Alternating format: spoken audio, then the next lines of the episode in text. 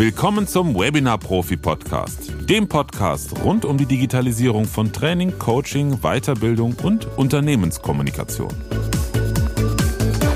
Mein heutiger Gast ist Benjamin Jaksch, erfolgreicher Video Creator und Learning Catalyst bei LinkedIn.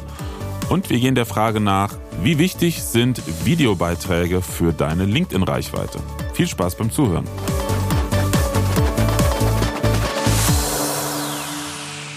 Heute als Gast bei mir ist Benjamin Jaksch. Er ist Video Creator und Learning Catalyst und er war lange Zeit auch als Trainer tätig, Lernbegleiter und Rock Your Profile LinkedIn Trainer. Das habe ich gerade eben im Vorgespräch erfahren. Das war, das war mal so ein, so ein offizielles Programm, was LinkedIn eine Zeit lang ausgerollt hatte. Und du warst einer von sechs Rock Your Profile LinkedIn Trainern in Deutschland. Jo, genau. Das ist ja fast schon so ein bisschen wie so ein Ritterschlag dann.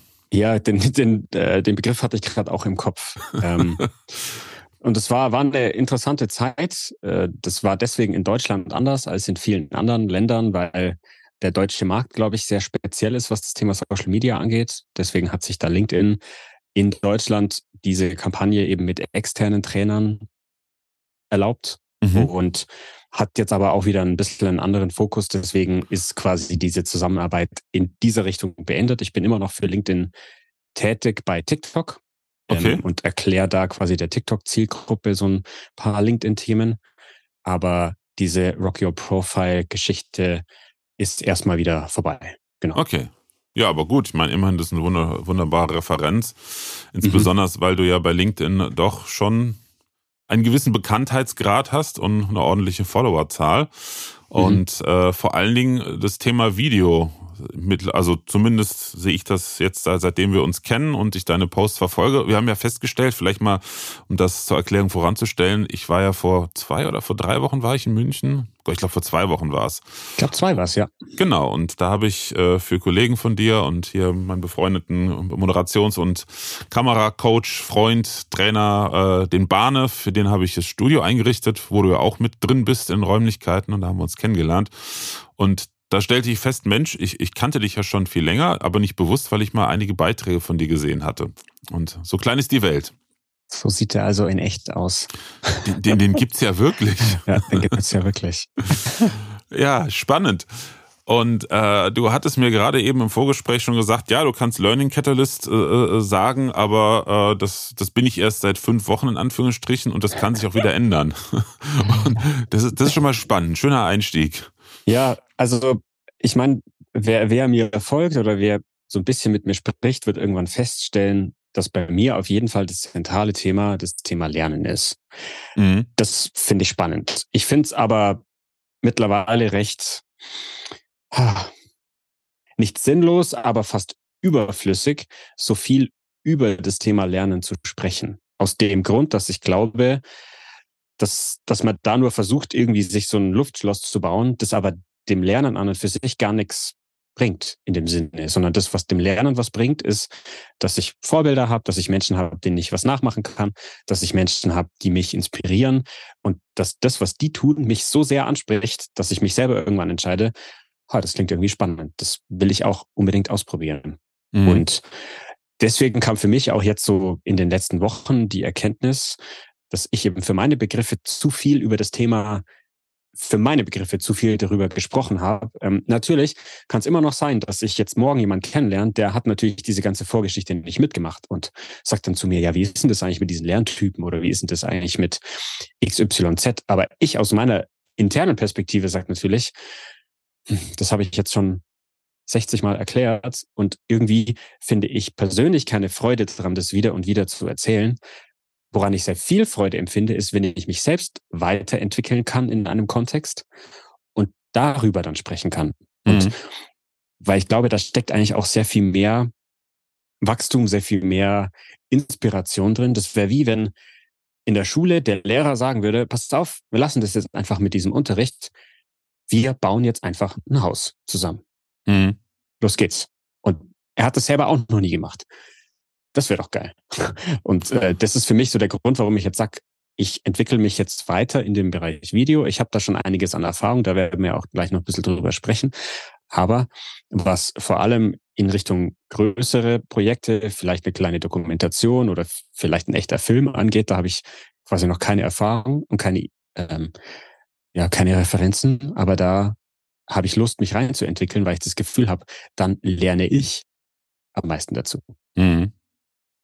Ja, das ist ja auch so, sag ich mal, der Oberbegriff unseres heutigen Gesprächs.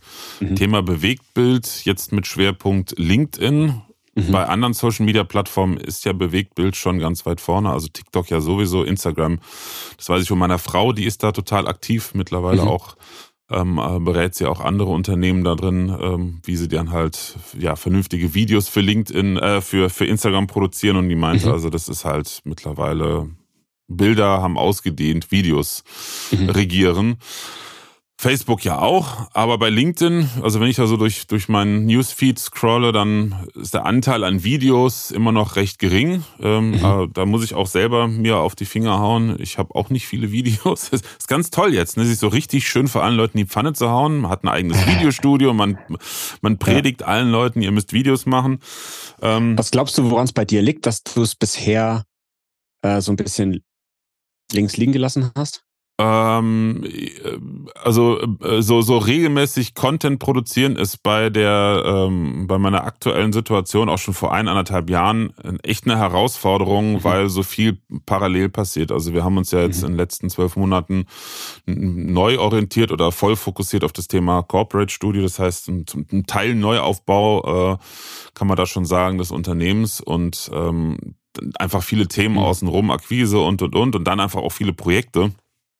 Und da sich sowas einzubauen, was, was halt nicht so schnell geht wie ein Podcast. Also bei Podcasts hatte ich auch eine Zeit lang echt Respekt vor der Regelmäßigkeit. Mittlerweile, und, und auch vor mir selber kann ich das, vor allen Dingen, wenn ich alleine bin. Und äh, mittlerweile habe ich da richtig Freude dran. Also, dass ich manchmal auch da sitze und äh, schon einiges vorproduziere und mir dann denke, Mensch, geh mal lieber wieder an die Studioprojekte Geld verdienen. Mhm, Aber mhm. Äh, ich merke, dass Podcast halt auch zieht. Und diese Erfahrung hat mich jetzt so mehr motiviert, Video zu machen. Es ist natürlich hat auch damit zu tun, äh, dass ich, ich bin keine Rampensau.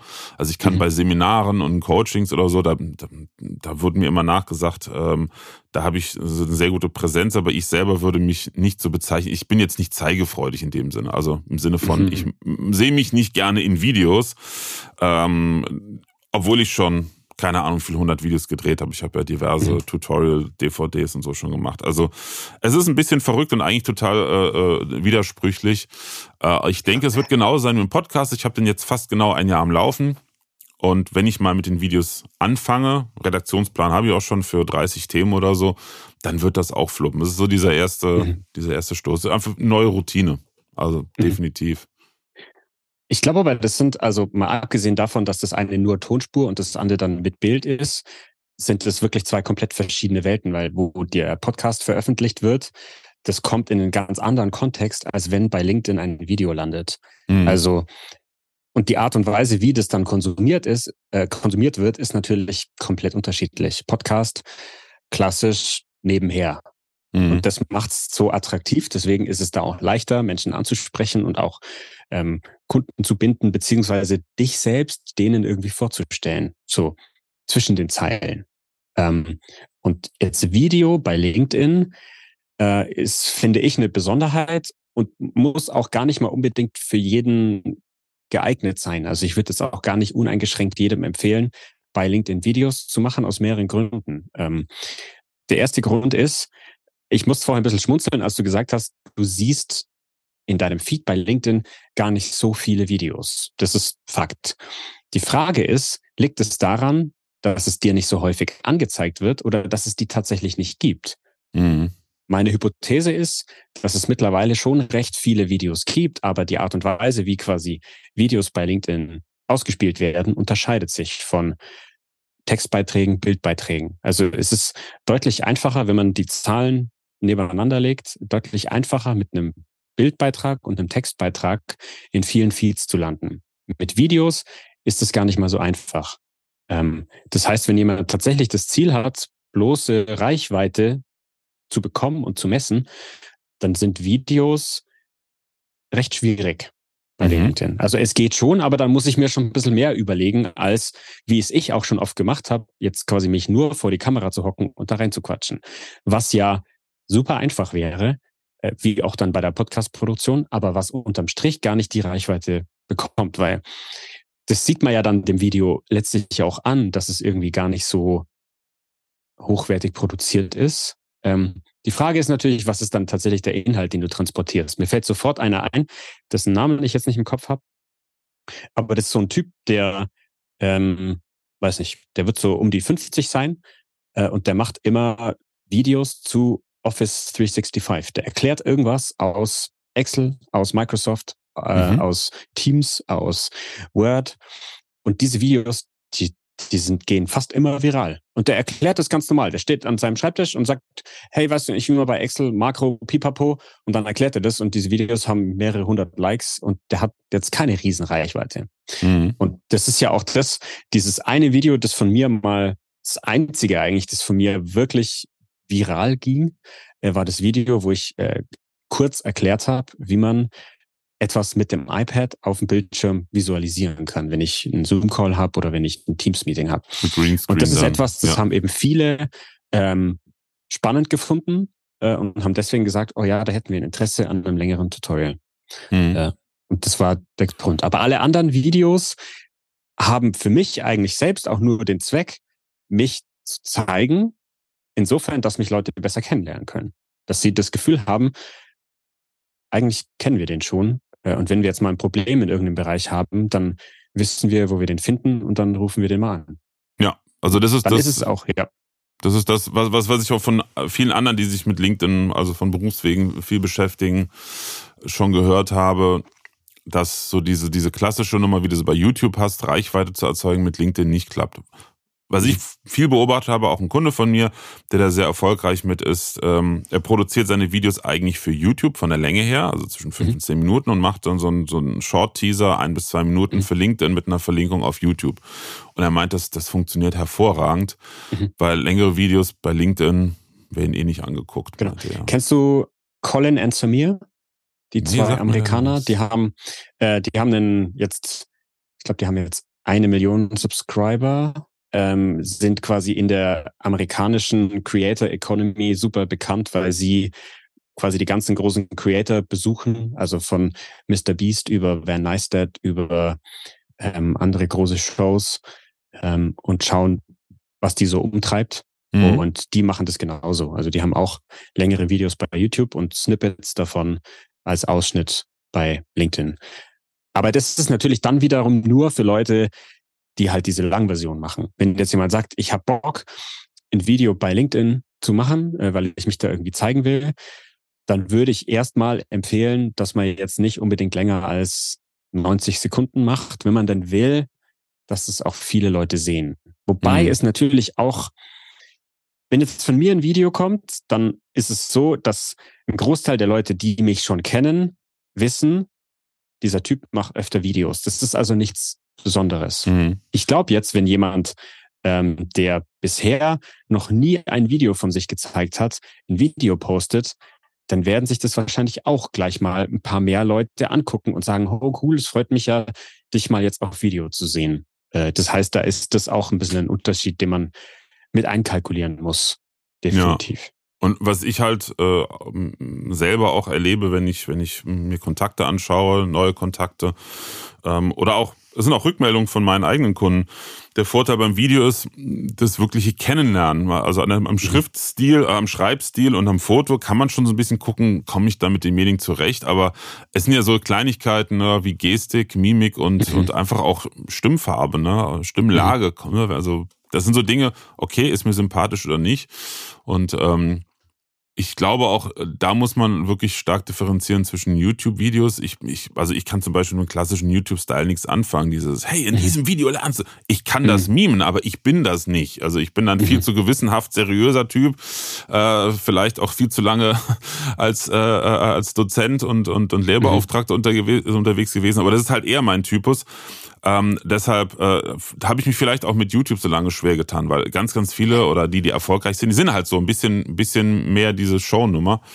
Ähm, und bei LinkedIn habe ich das Gefühl, äh, vielleicht liege ich auch falsch, aber einfach auch von, von der Gesamtklientel, Gesamtstimmung ist das gar nicht so gefragt, sondern eher, eher authentisch. Und äh, wie würdest du auch mit deinen Kunden reden? zumindest glaube ich, dass das die Videos sind, ähm, die sich Leute dann gerne angucken. Also, ne, ist auch nur eine Hypothese. Das ist jetzt ja äh, bei beiden von uns quasi nur mit einem äh, Gefühl, Gefühl verbunden. verbunden. Ja. Ich habe aber neulich einen Kanal bei, weil du es jetzt bei YouTube ansprichst, einen Kanal bei YouTube gefunden. Das hat mich richtig beruhigt. Und zwar heißt der, der heißt Her 86 Square Meters. Das ist eine, ich glaube, Vietnamesin, die in Frankreich lebt. Die hat eine Blackmagic 6K und macht einfach quasi Cinema-Qualität Videos von, wie sie zu Hause Kürbisse anbaut, wie sie ähm, mit ihrem mit ihrer Tochter, glaube ich, ähm, Rosenmarmelade macht, aber halt quasi in in einer richtig geilen Cinema-Qualität, aber die Kamera steht eigentlich fast immer auf dem Tripod oder ihr Mann hält die Kamera mhm. und die hat, keine Ahnung, 10 Millionen Subscriber oder so. Und es sind ganz viele Leute, die dahin gehen, weil sie da auch, glaube ich, so ein bisschen wie so eine Ruheoase Oase erfahren können. Und als ich den gesehen habe, ich habe keine Ahnung, wie ich auf den gekommen bin, aber ich dachte mir so, Mensch, das ist doch schön, dass es das auch gibt, quasi. Ja. Weil die, die du ansprichst, die kann ich mir selber auch nicht angucken. Und so einer bin ich selber eben auch nicht.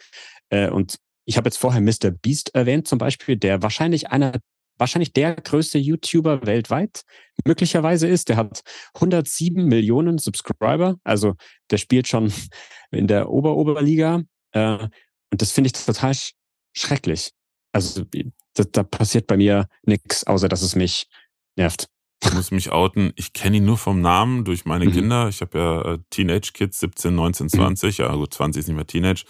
Ja. Die kennen ihn und haben mal erzählt, ich, also allein die Erwähnung, was da gezeigt wird, irgendwie, das konnten ja. sie mir gar nicht erklären, was der macht. Also, wenn es jetzt irgendwie sowas wäre, ja, der, der macht Heimwerker-Videos oder Autorap, mhm. also was Konkretes, das konnten sie mir nicht so erklären, dachte ich mir schon, okay, ist echt schon ein ganz krasser Generationsunterschied, brauche ich mir nicht angucken, mhm. kann nichts mit anfangen.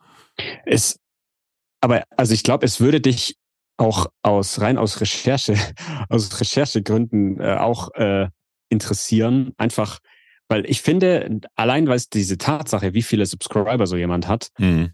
das, das spricht ja schon auch für, ich weiß nicht, ob man sagen kann, für eine Generation, aber es spricht auf jeden Fall dafür, dass es in unserer aktuellen Zeit wohl extrem viele Menschen gibt, die das spannend finden. Mhm. Und das finde ich krass. Ja, auf jeden Fall. Aber ich glaube, das ist wirklich, wirklich ein Alters- oder Generationsthema. So jemand bei LinkedIn wäre völlig deplatziert. also, ja. das hat da gar nichts, gar nichts mit zu tun. Ja. Was, was würdest du denn sagen an, an Formaten, also an, an Videoformaten inhaltlich, äh, jetzt gar nicht mal technisch, wobei technisch und qualitativ, äh, gut, ich, ich gucke auch anders hin, aber das Witzige ist, ich krieg's immer wieder gespiegelt von, von Netzwerkpartnern, von Kollegen, ähm, von Kunden auch, die das, wenn man sie darauf anspricht, genauso sehen, dass nämlich die Qualität der Videos rein technisch mittlerweile auch immer mehr zählt. Also dieses, ich habe mal mein Handy auf den Schreibtisch gestellt, in einem mhm. völlig unterbelichteten heiligen Raum, mache ein Video, da hat keiner mehr Lust drauf. Also deshalb äh, sollte eine gewisse Grundvoraussetzung schon dafür da sein, ansonsten ist es vergebene mhm. Liebesmühe. Mhm. Ähm, aber vom inhaltlichen Format, was, was, was, mhm. was denkst du, was sinnvoll ist für einen selber, der jetzt sagt, gut, ich möchte mich mal zeigen, wie ich bin? Weil ich glaube, gerade für Trainer und Coaches und, und sämtliche Dienstleister, wo es ja auch Verkäufer, wo es massiv um eine persönliche Beziehung geht, ne, die Entscheidung wird ja aus Sympathie, Sympathiegründen getroffen, mhm. ist dieses sich mal zeigen ganz, ganz wichtig im mhm. Video. Inhaltlich würde ich wirklich eher in die Richtung gehen, eine Situation, ein Inhalt, der am ersten auch irgendwas mit deiner Arbeit zu tun hat. Also, keine Ahnung, jetzt bist du angenommen Flipchart-Trainer. Dann machst du was mit Flipcharts. So. Und zwar etwas, was dich selber interessiert. Mhm. Ähm, oder nimm mal Beispiel, äh, ich glaube, sie heißt Karina Stolz. Wenn ich, ich hoffe, ich habe den Namen richtig im Kopf. Ähm, die macht viel so Graphic Recording. Mhm. Also Buchzusammenfassungen auf DIN A4 oder Plakatformat äh, in echt total schöner Schrift. Das macht sie mit dem iPad. Ähm, und die macht extrem viele Videos dazu, wie sie das selber erstellt. Und die sind auch immer total, ähm, werden auch von vielen Menschen geliked, geteilt. Und das ist ja auch etwas, das Menschen natürlich generell irgendwie schön oder ansprechend finden, aber gleichzeitig die Art und Weise, wie sie das dann beschreibt und darüber spricht, ist natürlich auch toll. Und da würde ich auf jeden Fall qualitativ auch schauen, dass ich ähm, deswegen ist ja ein Studio eigentlich auch äh, sinnvoll, dass ich sage, ja, da mache ich mir mal vielleicht den Aufwand. Es muss ja jetzt nicht jeder gleich 10.000 Euro in die Hand nehmen. Da gibt es ja verschiedene Abstufungen, wie viel man da dann in die Hand nimmt. Aber so vor allem, dass es für mich zur Gewohnheit werden kann. Mhm. Das ist, glaube ich, das, was du auch beim Podcast angesprochen hast. Für mich ist es mittlerweile leichter, ein Video zu machen, als kein Video zu machen.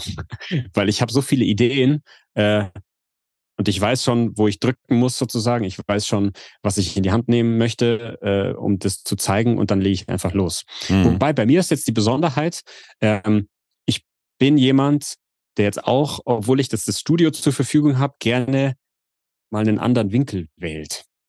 Also, ne, ich, ich zeige das dann lieber von der Seite und zeige dann, was man, dass man das Studio sieht und spreche dann über etwas, das sozusagen mit der Sache an und für sich zu tun hat, anstatt dass ich den Hauptwinkel wähle. Das ist mhm. aber quasi meine, einfach so mein persönlicher, mein persönlicher Gusto irgendwie. Ähm, also es eignet sich natürlich, wenn ich ein Studio habe, wo ich auf Knopfdruck quasi in hoher Qualität produzieren kann, äh, ja, wieso das dann nicht auch einfach mal zum Testen nutzen? Und ich glaube, das Wichtigste eigentlich bei LinkedIn und bei Social Media generell ist, dass jeder Beitrag auch immer ein Test ist. Mhm. Es kann sein, dass ich was produziere, was für meine Bedürfnisse und für meinen Anspruch Kinoqualität hat und das gucken sich zehn Leute an und dann mache ich was, wo ich mir denke, ja gut, das habe ich jetzt mal schnell nebenher gemacht und die Welt feiert's sozusagen. Das, das, kann immer sein. Das ist also das ist meine Erfahrung. Ich, ich hatte ja auch 16 Jahre lang ein, ein Trainings- und Seminarfirma und ähm, die ersten Jahre hatten wir hauptsächlich mit professionellen Anwendern in der Klientel zu tun. Und so zwei Drittel bis, bis Beendigung waren es halt hauptsächlich, ich sag mal, fachfremde Menschen. Das ist mhm. böse gemeint, aber wir haben halt Audio, Video, Musikproduktionsseminare und Coachings gegeben und ähm, letzten Endes waren zwei Drittel der Zeit, waren halt Hobbymusiker ähm, und mhm. Hobbyproduzenten mhm. da. Und ähm, beim, beim, bei meinem Thema beispielsweise Technik ist es ja jetzt bei meiner Zielgruppe, sei es jetzt selbstständige Dienstleister oder auch Unternehmen ist ja ähnlich. Keiner von denen ist Profi im Video- und Audiobereich. Und äh, ähm, was mir auch aufgefallen ist, früher bei meinen Tutorials, ich habe teilweise sehr aufwendige Tutorials gemacht, äh, wo ich mhm. dachte, Mensch, da hast du jetzt so richtig den Bock abgeschossen, so was hat es noch nicht gegeben. Und die Rückmeldung von den Kunden war da so, pff, also das, das eine Video, was da eine halbe Stunde lang ist, da hättest du auch äh, ein ganzes Tutorial draus machen können. Also das ist einfach, mhm. jetzt habe ich mir gedacht, ich habe jetzt ein Meisterstück geleistet und es waren alle völlig überfordert. Ähm, und das habe ich dann mir zu Herzen genommen und ich würde nicht sagen, das Niveau runtergeschraubt, sondern einfach einen kleineren und einfachen Häppchen.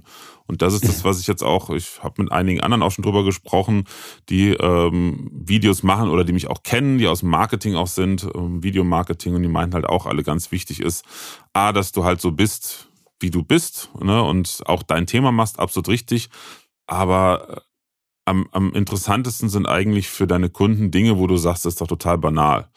Ja, aber hm. wenn, wenn jemand nicht mehr folgen kann, dann schaltet er innerlich ab und dann kann es so toll gemacht sein, wie es sein will. Also ich als Beispiel mal irgendwie in einem Gespräch mit einem befreundeten Marketing, Online-Marketing-Experten, habe ich mal so raushängen, also, also ist mir so eingefallen, du, ich, ich sehe ganz häufig bei Videos und Fotos bei LinkedIn, dass äh, falsch ins Mikrofon gesprochen wird. Podcast-Mikrofon von der mhm. falschen Seite, zu großer Abstand. Mhm. Aber das ist sicherlich ein Thema, so meint er, ja, das ist, hat er noch nie gehört, dass das relevant ist, ne? Was mhm. für mich natürlich erste Klasse Grundschule ist in der Tontechnik. Und mhm. so, so hat ja jeder in seinem Fachbereich ganz einfache Themen. Ne? Also die man auch, wenn man sie erklärt, sehr speziell mit seiner eigenen Art erklärt und mhm. das das Besondere dann ist. Ja, und vor allem das, das quasi die Information, die du transportierst, die kann jemand nehmen und sofort was damit anfangen. Das ist immer gut. Mhm. Weil dann werden es die, äh, die es interessant finden, auch gerne quasi teilen. Und wenn sie sich dort wiedererkennen, ähm, außer du trittst ihnen damit zu nahe. Ich habe mal, ich habe mal ein Video gemacht ähm, zu den äh, Apple AirPods, mhm. wo ich erwähnt habe, dass wenn man ein Video aufnimmt mit dem iPhone, dass da nicht das Mikro aus den AirPods benutzt Stimmt, wird. da erinnere ich mich noch. Das hast du bei dir aus der Ja. Küche gemacht. Genau. Und ich glaube, also das haben schon auch echt viele gesehen, aber ich glaube, da haben sich viele gedacht, oh. Also, weil ich habe das mal, irgendwann habe ich, war ich mal draußen und dachte mir, ah cool, ich habe die AirPods dabei, das heißt, ich kann auch weiter von der Kamera weggehen. Rein, aufgenommen. Da dachte ich mir so, hä, der Ton ist ja total doof. Und dann habe ich gegoogelt und habe gesehen, ach so, die, das Mikro aus den AirPods wird im Videomodus gar nicht genutzt. Zumindest beim Standard. Du musst dann halt mit einer App arbeiten, wo du das Genau, Mikrofon ja. auswählen kannst. Das ist ja das Ja. grundsätzliche Pro Problem beim iPhone zumindest, dass die Standardkamera-App dir nicht die Möglichkeit bietet, ein Mikrofon Genau. auszuwählen. Mhm. Ja, das ist, das ist ein großes Thema, ja. Ja. Haben wir auch schon gehabt. Allerdings nicht mit den AirPods, das kann auch mit anderen, mit anderen Mikrofonen passieren. Ja. Ja, ja, ich, ich kann mich wirklich an, witzigerweise echt an den Beitrag erinnern, ähm, dass da, glaube ich, so ein paar Gegenstimmen waren. Wie, das kann gar nicht sein. Ich mache das doch Mhm. eine ganze Weile. Und äh, da Ja. dachte ich schon, ich, ich kann mich echt noch dran erinnern, witzigerweise, wo ich das Gefühl hatte, hups, da äh, können jetzt ein paar nicht ganz glauben, dass sie die ganze Zeit einem Irrtum äh, aufgesessen sind. Ja. Ja. Das, ja, ja, aber ja, kann ich nachvollziehen, dass sowas schwierig Genauso ist. das, was du ansprichst mit äh, Podcast-Mikro halt einfach sozusagen irgendwo im Raum platziert. Ne? Also bestes Beispiel ist das, äh, glaube das rote NT-USB, weil das für viele äh, schwinglich ist und das hat man dann mal irgendwo gesehen, keine Ahnung, bei MyLab, bei YouTube oder so und denkt sich so, cool, das stelle ich jetzt mir so auf den Tisch und dann habe ich geilen Sound und dann halt's halt immer noch total. Ja. Und dann denken sich, glaube ich, echt viele so, hm, aber ich habe doch jetzt ein gutes Mikro. Ähm, Deswegen halt ja auch, weil das gute Mikrofon halt auch einfach alles miese mit aufnimmt. Das ist das Problem. genau, ne? es nimmt alles mit. Hand, da gibt's die schöne Handbreitformel. Also zwischen Ja. Mikrofon und Mund eine Handbreit und dann funktioniert ein Podcast-Mikrofon. Wobei es rein technisch, jetzt kann ich ein bisschen klugscheißen, gibt's keine Podcast-Mikrofone. Also es Hm. gibt die Gattung, nicht ist es einfach nur ein typisches Studiomikrofon Ja. oder Broadcast-Mikrofon, was halt auf diese Anwendung speziell, ähm, naja, nochmal ähm, beworben kann man nicht sagen, aber ähm, äh, speziell, sag ich mal, auch von, von der Gehäuseform so ein bisschen drauf angewendet wurde. Aber rein technisch gibt's das gar nicht. Es ist ein sogenanntes Großmembran-Kondensator. Studiomikrofon ist das, was ich hier habe. Oder was du hast, ist einfach das SM7B. Das ist ein dynamisches äh, ähm, Sprechermikrofon einfach. Und da sind schon die Unterschiede, weil es gibt nicht das Podcast-Mikrofon. Bei einem Ja. dynamischen musst du nochmal anders agieren, wie bei mir. Ich habe jetzt ein Telem 103 von Neumann. Das ist ein Studiokondensatormikrofon. Das ist nochmal viel empfindlicher. Also das NT-USB ist ein Kondensatormikrofon. Das ist viel empfindlicher als dein SM7B. Bei dem Mhm. SM7B kannst du dich auch in einen heiligen Raum setzen. Das klingt trotzdem nicht knaller, aber du hast trotzdem weniger Hall als mit Immer dem NT-USB. Ne? Und das sind so die, das sind so die Dinge. Wenn ich das aber zum Beispiel in einem Video erkläre, weiß ich jetzt schon, äh, da schaltet jeder ab, weil es zu kompliziert ist. Deshalb würde ich mit anderen Themen starten. Ja, genau. Ja, spannend. Sehr schön. Was, was würdest du sagen, so als, als, als Abschluss, als Aussicht, äh, als Schlusswort, wenn jemand, ähm, weil ich habe es gerade in meiner aktuellen ähm, Mentoring-Gruppe, da kommt demnächst auch das Thema, äh, da geht es ja darum, dass sich die, die Teilnehmerinnen und Teilnehmer ein Studio selber zusammenstellen mit unserer Begleitung in drei Monaten und halt das Thema digitale Geschäftsmodelle und Online-Präsenz ähm, da im Vordergrund auch steht. Und ich erzähle dann auch mal ein bisschen was dazu, wie sie halt bei LinkedIn ihr Profil, Profil ein bisschen pimpen, was ich in den letzten Jahren gelernt habe und äh, mehr auf Sichtbarkeit kommen, weil natürlich digitale äh, Neukundengewinnung anders funktioniert, als wenn man es ne, analog und über Netzwerk Mhm. macht. Was würdest du sagen, deine Einschätzung, wenn jemand jetzt neu anfängt bei LinkedIn und jetzt gerade so zeitlich ist es zumindest mal packt, einmal die Woche einen Post zu machen, würdest du empfehlen, sich mit dem Thema Video schon zu beschäftigen, weil es wirklich ähm, nachhaltig sinnvoll ist oder siehst du das eher so als i-Tüpfelchen, wenn das Profil schon, ich sag mal ganz blöd, äh, äh, performt? Ganz Hm, blöd gesagt. Also, wenn, wenn jetzt jemand sagt, ich habe eh nur die Zeit, einmal in der Woche einen Post zu erstellen, dann ist es ja generell eh nicht so viel. Mhm. Dann vermute ich jetzt mal, dass wahrscheinlich, außer es ist schon dein natives Format sozusagen, dass es dann noch nur mehr Druck und mehr Zeitaufwand bedeutet. Ich würde das Thema Video dann angehen, wenn ich das selber bequem bedienen kann oder mich da wirklich traue, das zu machen.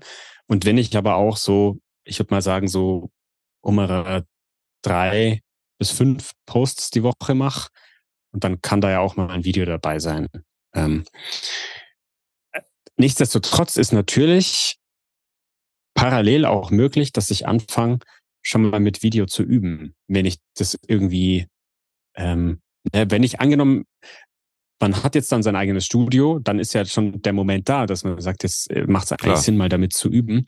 Und keine Ahnung, ob man dann, wenn man eh ein digitales Business aufbaut, sowas wie einen Kurs oder was aufnimmt, dafür brauchst du es ja eh. Also dann würde ich schon empfehlen zu sagen, ja, dann fang an zu üben. Und, und dann ist auch eigentlich LinkedIn wieder ganz praktisch, weil da kann ich das mal raushauen und dann kann ich mal gucken, was damit passiert. Mhm. Und dann würde ich das schon empfehlen. Aber wenn jetzt jemand wirklich das Ziel hat, Reichweite aufzubauen und jetzt habe ich meinetwegen vielleicht erst 150 Kontakte, ähm, dann würde ich schon vielleicht das Thema Video noch ein bisschen zurückstellen, weil LinkedIn hat ja natürlich auch das Problem, jetzt machst du einen Videobeitrag und dann ist er halt weg. Also das ja. ist ja nicht so wie bei Instagram, dass du dann noch dein Profil hast, wo das alles angezeigt wird. Bei LinkedIn muss man schon eine Weile suchen, um quasi deine vergangenen Videos zu finden. LinkedIn hat zwar mal so zwischen den Zeilen angekündigt, dass sie da an der Lösung arbeiten. Sie nannten das damals Profile-Video. Äh, mhm. Das ist aber schon ein paar Monate her, dass sie das angekündigt haben und haben sie bisher noch immer nicht umgesetzt. Da war die Idee, dass man wie bei dieser im Fokus Section ja. mal Profilvideos haben kann. Äh, aber wie gesagt, das haben sie bisher noch nicht umgesetzt, noch nicht implementiert. Ich habe schon lange mit keinem mehr aus der Technik bei LinkedIn gesprochen, deswegen weiß ich auch nicht, ob das überhaupt noch Thema ist bei denen. Ähm, deswegen ja. Wenn ich eh nur ein Post in der Woche mache, dann würde ich mich vielleicht eher darauf konzentrieren, dass der gut wird aber es ist immer ein Experiment, ne? Ja, immer. ja, ja, also gut und vor allen Dingen ist ja wichtig, ähm, das empfehle ich ja auch immer wieder und das wird auch dann bei mir, wenn ich mit meinen Videos anfange, mein, mein Ziel würde, äh, wird sein, schon etwas längere YouTube-Videos machen, Kurzversion mhm. für LinkedIn und dann ist natürlich eine zweite Wertung als Podcast und wenn es nur Mini-Folgen sind, ist ja sinnvoll und so würde ich ich persönlich rein vom Produktionsablauf das sowieso jedem empfehlen, der mit Videos anfangen will. Mhm. Weil sonst produzierst du nachher drei verschiedene Formate und das, das kriegt ja jemand alleine gar nicht, gar nicht auf Dauer mhm. abgedeckt. Also von daher ist das definitiv die sinnvollste Variante. Ja. Ach so, eine Sache fällt mir gerade noch ein. Ähm, abschließend LinkedIn Live, weil es ja in letzter mhm. Zeit äh, oder seit einem halben Jahr ziemlich, ziemlich äh, im, Fokus ist oder immer wieder mhm. erwähnt wird. Ich sehe regelmäßig Kontakte von mir, die jeden Montag morgens um acht, jeden Dienstag morgens um neun, also wirklich regelmäßig, manche noch zwei, dreimal die Woche, wirklich immer zur selben Zeit online. Mhm. Da fand ich ganz interessant, dass mir ein, ein anderer LinkedIn-Experte sagte, ja, weil ich das auch machen wollte, einmal die Woche quasi eine Sendung, meinte, nee, nee, lass das lieber, mach lieber kurze kleine Videos ähm, die, die Live-Formate werden noch nicht so gut ausgespielt von LinkedIn. Live-Formate sind nur Kundenbindung. Live-Formate sind nicht Kundenneugewindung. Hm. Also dafür kannst du es super nutzen. Wenn du jetzt angenommen, du sagst, äh, du hast da eine Studio-Hour einmal in der Woche, wo du Fragen beantwortest for free, ähm, zum Beispiel, ähm, dann kann sein, dass da zehn Leute auftauchen, es kann sein, dass da 15 Leute auftauchen, dass es sich 20 anhören, weil sie glauben, sie äh, kriegen da was Spannendes mit. Aber es ist nicht so, dass das großartig für die Reichweite was bringt. Aber es bringt natürlich noch mehr, dass, dass sich jemand kennenlernen kann. Und so ist das Kennenlernen dann quasi skalierbar. Mhm. Aber es ist nicht so, dass jetzt dann, weil du mal einen Livestream machst, du plötzlich 100 mehr Menschen in deinem Netzwerk hast. Ja, meine Erfahrung ist auch, also ich, ich hatte vor Jahren, als ich angefangen habe mit LinkedIn und vor, ja, jetzt gut, genau zwei Jahren, habe ich mich dann wirklich reingekniet und mir da auch mal Kurse mhm. zugekauft und Sachen angeschaut und da war die Empfehlung, baue erstmal Netzwerk auf ähm, mhm. und versuch dann da erstmal Kontakt zu knüpfen oder über Content, weil es bringt ja nichts, wenn du 300 Leute hast und machst einen Livestream oder du postest andauernd und es gucken sich drei Leute an davon. Ähm, ja. Also meine Erfahrung, ich habe sehr, sehr häufig schon LinkedIn Live gemacht, aber wirklich als, als Event mit Ankündigung und expliziter mhm. Einladung. Ich, ich tue mich auch sehr schwer nach der Aussage, ähm, jede Woche sowas zu machen wie eine Studio-Hour, weil es bindet schon, wenn ich mir angucke, die, die das machen, und zwar, ich habe da ein, zwei Kontakte, die das schon seit einem Jahr mhm. mindestens machen, da sind dann wirklich online auch nur drei, vier Leute. Klar, das Video genau. ist da, aber wie du schon sagtest, das verschwindet ja ratzfatz wieder aus dem Newsfeed. Ne? Und meine Erfahrung oder zumindest meine Einschätzung ist, wenn du einen Livestream hast, bei LinkedIn guckt sich niemand den Livestream hinterher an. Mhm. Auch obwohl das ja quasi verfügbar ist. Weil einfach das nicht vom, quasi vom Erlebnis ist es nicht wie bei YouTube, dass du dir das dann auswählst und anschaust, sondern es ist ja auch nur im Feed sozusagen. Klar, du könntest jetzt bewusst zu Florians Profil gehen und dir das dann angucken. Aber ich habe da nur mal bei einem Beispiel ein paar Mal genauer hingeschaut. Und zwar waren das die TV-Qualitätssendungen von der Celine Flores Villas. Die mhm. hat eine Zeit lang diese 45 Dive gemacht. In Köln, glaube ich, hat sie das in einem Studio produziert. Äh, also wirklich Fernsehqualität. Ähm, und die hat eine Reichweite von über 100.000 Leuten. Und ich habe noch eine Zahl im Kopf. Ich glaube, einer ihrer Livestreams, der hatte 1000 Views. Mhm. Und dann dachte ich mir, krass, das ist doch traurig. Also traurig für den Aufwand. Ja. Weil jetzt produzierst du da was und nimmst richtig Asche in die Hand, setzt dich extra ins Studio und da war, ähm, die hatte ja wirklich reichweitenstarke Gäste. Also äh, egal ob jetzt Frank Thelen oder ähm, die Ex-Douglas-CEO war, glaube ich, auch mal da. Ähm, und Leute, die also wirklich Bekanntheitsgrad und Reichweite haben und allein an dieser Messung sozusagen, und das war auch angekündigt mit großem Pipapo, mit Marketing, Bums, alles drum und dran. Und dann hatte das 1000 Views. Und dann frage ich mich auch, vielleicht ist LinkedIn gar nicht die richtige Plattform, wenn du Livestreams machen möchtest. Ja, oder auch äh, bei, bei Informationsveranstaltungen, Webinaren und solche Sachen. Ich habe das meistens, also ab einem gewissen Punkt nur noch so gemacht, dass ich über Restream, man muss ja eh was mhm. dazwischen schalten, um live zu streamen, auch auf YouTube gestreamt habe und dann meine E-Mail-Liste mit dem YouTube-Link versorgt habe, weil ja nicht mhm. zwangsläufig alle bei LinkedIn sind. Und bei YouTube waren dann mehr Views als bei LinkedIn. Mhm. Und ich überlege jetzt auch, ich habe jetzt einige Webinare und ähm, Live-Veranstaltungen, die jetzt anstehen mit einigen Netzwerkpartnern, wo es halt um das Thema Videostudio jetzt spezialisiert auf Maschinenbau, Vertrieb und so geht. Also im Prinzip sind das Webinare, aber wir möchten die nicht über, über Zoom abhalten, weil einfach die Videoqualität mhm. nicht so gut ist. Ähm, und da überlegen wir jetzt auch, dass das ähm, als Event bei LinkedIn anzukündigen, ja, aber nicht bei LinkedIn mhm. live zu streamen, sondern mhm. bei YouTube dann. Du kannst zwar übrigens direkt zu LinkedIn streamen aus eCam oder OBS. Geht. Ja, ich glaube vom Atem geht's aber noch nicht, oder?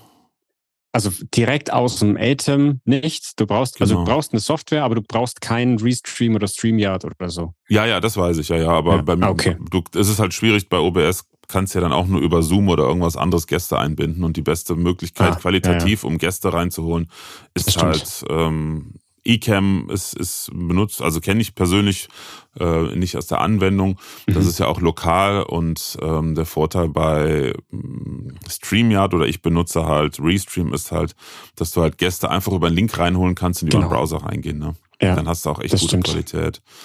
Und dann hat man ja die gleichen Funktionalitäten. Ja, und diese quasi direkt LinkedIn-Möglichkeit ist auch super nutzerunfreundlich. Also da ja. gibt's eine, ähm, eine URL, die heißt, glaube ich, linkedin.com slash go live. Genau. Slash no.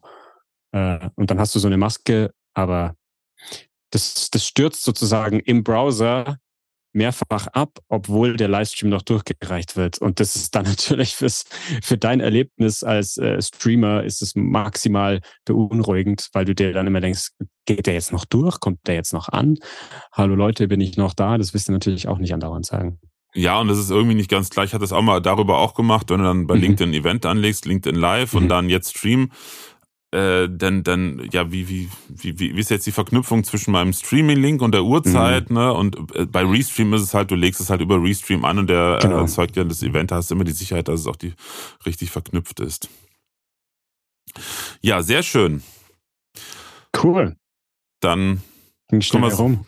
Ging schnell rum. Ne? Kann man so als Schlusswort vielleicht sagen, äh, Video bei LinkedIn, ja, sinnvoll, um nähere, eine bessere Kundenbindung zu haben, damit deine Kunden oder potenziellen Kunden, deine Leads dich besser kennenlernen. Ergibt aber erst Sinn, wenn man eine gewisse Reichweite hat und auch ansonsten regelmäßig Posts veröffentlicht. Genau.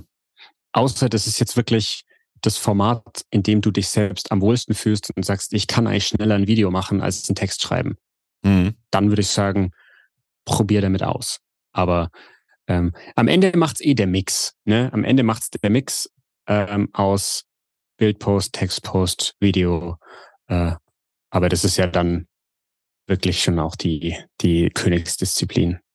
Ja, mit am besten einem Team im Hintergrund oder einer sehr, sehr guten Redaktionsplanung. Also kann ich auch nur sagen, ja. Äh, das fängt beim Podcast an. Ich habe mittlerweile auch ähm, nicht, nicht einen umfangreichen Redaktionsplan für LinkedIn, aber auf jeden Fall schon eine, eine, eine umfangreiche Ideensammlung, wo ich mir Sachen rausziehen kann und auch einiges vorschreibe. Ich mhm. warte ja noch darauf, dass du bei LinkedIn mehrseitige Bilderposts ähm, planen kannst. Also einseitige gehen, das mache ich über Canva dann. Mhm. Das Canva das dann postet, aber bei LinkedIn kannst du ja jetzt mittlerweile auch einen Post vorbereiten und dann als Entwurf mhm. abspeichern. Und irgendwo habe ich gelesen, dass wohl jetzt auch terminierbare Veröffentlichungen kommen sollen. Ja, das habe ich neulich auch irgendwo gesehen. Aber mein Workflow, also alles, was von mir bei LinkedIn erscheint, ist in der Stunde davor entstanden. Vom Video über ein Bildpost, Textpost, alles. Oh, ich habe quasi ich... keinen Plan, kein, gar nichts. Dann, dann würde ich, glaube ich, einmal in der Woche posten. Wenn ich mal eben drei Tage unterwegs bin auf einem, auf einem Coaching oder Studiobau ja, oder Studioworkshop, ja. dann läuft gar nichts mehr. Und so habe ich halt immer so ein paar Sachen schon, schon vorbereitet. Äh, tagesaktuelle Sachen, klar, da gucke ich auch immer, wenn ich irgendwie über einen mhm. Studiobau berichte, innerhalb von 24 oder 48 Stunden. Und das ist manchmal echt eine Herausforderung, habe ich festgestellt, ne? dann diesen mhm. Rhythmus zu halten, diese Disziplin. Aber ich kann nur sagen, meine Reichweite ist in den letzten zwei Monaten regelrecht explodiert. Also für meine mhm. Verhältnisse krass. Ich habe alleine die Woche, wo ich bei euch war, vor zwei Wochen, mhm. die zwei Posts, einmal über den Kunden aus Hamburg mit dem Studio und dann äh, über den Bau bei euch, zusammen mhm. über 10.000 Views. Also am Ende der Woche schon. Das ist für mich absoluter Rekord, hatte ich noch nie vorher. Und das hält sich jetzt in ähnlichen Größenordnung. Ich glaube, das hängt in dem Fall wirklich mit dem Du hast das Slider-Format benutzt und über ein Thema, das Leute generell cool finden, nämlich so ein, so ein Makeover ist in so vielen Bereichen, egal ob ich jetzt einen, einen alten Bus aufmöbel oder aus einem Container ein Studio mache. Äh, ich glaube, das, das fasziniert Menschen generell. Und da ist natürlich das Slider-Format etwas, was Menschen dann auf diesem Beitrag festhält. Und mhm. wenn du da zeigst, guck mal, am Anfang waren hier drei Kabelenden und jetzt kann hier jemand in Fernsehqualität produzieren. Äh, das ist generell etwas, das sich Leute, glaube ich, ganz gerne angucken. Und deswegen wundert es mich nicht und freut es mich aber umso mehr. Also das ist ja auch cool. Und es zieht auch, die, auch andere Beiträge, die nicht in dem Format sind, mit hoch, habe ich gemerkt. Mhm. Also das ist mhm. jetzt nicht ganz so krass, aber ich würde sagen, so eine fünf- bis, bis sechsfache äh, äh, Vermehrung der Views bei den Posts habe ich schon. Also das ist, das ist cool. konstant geblieben. Ja, das, das, das macht doch einfach dann Spaß, wenn du merkst, das ist nicht, nicht einfach nur ins Weltall rausgeschossen und 300 Leute gucken sich's an. Ne? Also das ist ja, es ist ja auch nicht alles werblich. Also finde ich auch ganz wichtig, ne? nicht immer zu pitchen und Call to Action Klar. reinzubauen. Das, das würde ich sowieso. Also ich meine, ähm, Unterm Strich ist natürlich alles werblich, unterm Strich, auch wenn auf der Oberfläche es eigentlich eher unterhaltsam, lehrreich, informativ sein sollte. Weil es ist ja für dich immer gut, wenn jemand diese Beiträge anguckt und teilt. Aber ich würde sie eben nicht aus dem Gesichtspunkt gestalten, so dass es werblich ist, sondern aus dem Gesichtspunkt, dass es jemand etwas lehrt, über etwas informiert, unterhält, dann bist du auf einem guten Weg. Ja. Also ich, ich sehe mich da auch bei vielen Dingen eher in der Aufklärung. Das ja. merke ich jetzt auch gerade. Aktuell, klar, wir haben jetzt Herbst. Es, äh, es sind viele Themen, die dafür sorgen, dass das Thema total boomt gerade. Ähm, und ich merke einfach, da ist so wahnsinnig viel Aufklärungsarbeit. Also mhm. nicht, dass jetzt Leute, mit denen ich spreche, irgendwie äh, dumm wären oder sonst was, das nicht, aber einfach so, so ein bisschen, ähm, jetzt machen wir die Tür auf und dann gucken wir uns einen neuen Horizont an, was man eigentlich alles machen kann. Und äh, mhm. so, so sehe ich einen Großteil meiner Posts halt auch. Auch wenn ich gerne natürlich hier und da am Ende einen Call to Action einbaue, klar, ne, ich möchte auch Neukunden gewinnen, aber ähm, dieses Dauerpitchen nur daraufhin an einen Post ausrichten und auch gleich auch bei Videos, das, das ist überhaupt nicht sinnvoll bei mir auch. Aber da bist du wieder bei dem Thema auch Banalität aus, also vielleicht aus deiner Sicht, ne? Also du sprichst dann über viele Dinge, die, die sind für dich, die hast du vor drei Jahren quasi geklärt oder vor 20 und denkst dir, ey, das in meinem Umfeld sozusagen weiß man das. Äh, mhm. Aber es gibt halt viele Kontexte und viele Umfelder, wo man das eben noch nicht weiß. Und deswegen ist auch der Austausch so wichtig. Ich spreche auch gerne mit Leuten, die einfach auf mich zukommen und sagen, oh, wir würden das gerne verstehen, wie du das machst. Sehr gerne, weil dann lerne ich selber, ne, da war ich vielleicht vor drei Jahren auch an diesem Punkt oder vor vier oder vor sieben. Und dann weißt du auch wieder, wirst du auch ein bisschen wieder so in die Realität zurückgeholt. Okay, es ist wirklich sinnvoll, über dieses und jenes Thema zu sprechen. Und mhm. wenn jetzt jemand Ahnung von Steuer hat, ist es das gleiche wie jemand von Recht, von Gesundheit, äh, was auch immer. Ähm, das ist das, was die Menschen dann auch interessiert und reizt. Wenn sie es unterhält, äh, etwas lehrt oder informativ ist. Das ist jetzt ein sehr schöner Abschlusssatz, weil damit hast du zusammengefasst, yes. was ein Post und ein Video bei LinkedIn ähm, oder auf einer anderen Social Media Plattform mitbringen sollte, wenn man es im Business-Kontext nutzen möchte. Benjamin, ich äh, danke dir vielmals für ähm, deine Zeit. Sehr gerne, für, danke dir. Ja, und äh, für den Input und für alle, die zuhören. Vielen Dank fürs Zuhören. Und ich würde mich freuen, wenn wir uns auch bei den nächsten Folgen wieder hören. Und wenn du gerne auch einen Kommentar bei Apple Podcasts oder gerne auch mir per E-Mail an podcast.webinar-profi.de schickst, vielleicht auch mit einem Themenwunsch, ähm, einer Inspiration. Und ähm, oder vielleicht hast du ein spannendes Thema rund um Digitalisierung von Training, Coaching, Beratung und Unternehmenskommunikation, wo wir mal zusammen im Podcast drüber sprechen. Und dann bleibt mir nur noch zu sagen, ich wünsche dir eine schöne Restwoche. Einmal dir, Ben, und allen, die zuhören. Okay, und ebenso. freue mich auf ein nächstes Mal. Bis dann. Tschüss. Ciao.